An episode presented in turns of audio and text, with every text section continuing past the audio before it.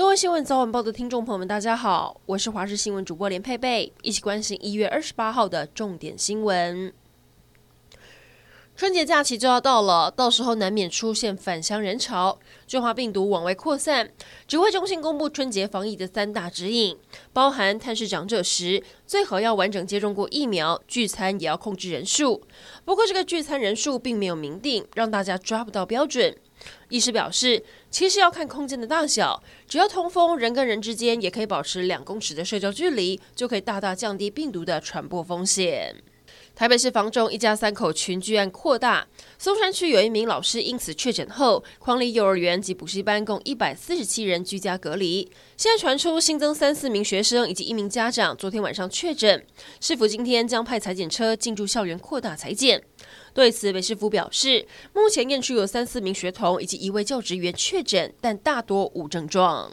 桃园市长郑文灿上午主持防疫会议时指出，桃园市里头的传播链包含了雅旭电脑、加贝尔幼儿园、前都涮涮锅、龙潭某退休人员的传播链轮廓都已经非常清楚，已慢慢可控，但市府还是会小心谨慎，持续做好疫调跟扩大裁剪等工作。副总统赖清德今天参加洪都拉斯总统就职典礼时，跟美国副总统贺锦丽同坐第一排，两个人简单寒暄致意。而这也是台美副元首第一次在国际场合自然互动。航运市场去年大好，国内货柜三雄获利都创历史新高。而去年底，由长荣发出最高超过四十个月的超狂年终奖金，阳明也在这个月中拍板最高发出十二加一个月的奖金。万海在今天也开奖，将发出最高达十八个月的年终奖金。据传也有极少部分人士可以拿到二十个月。社会消息来关心，暴打立委高嘉瑜的林炳书遭到检方以妨害秘密、伤害、强制、私刑拘禁、恐吓、加重诽谤、妨害电脑使用、伪造文书等八罪起诉。新北地院昨天审理是否要继续羁押他。开庭时，林炳书为求交保，向法官霸气地说愿意以三百万元做担保。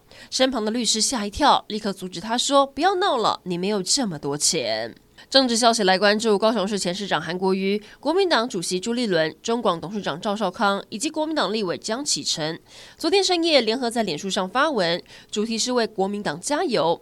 而这次的晚宴是由韩国瑜号召，四个人相聚聊天。朱立伦跟韩国瑜在脸书上表示，这是美好的夜晚，祝大家新年快乐。赵少康说。昨晚承蒙韩国瑜做东，邀请大家一起晚餐，席间相谈甚欢。他说下一次要由他来请大家聚餐。而江启臣则是表示，越是遇到挫折，更需要团结。新的一年，我们一起向前，国民党加油！强调四个人一条心，其利可断金。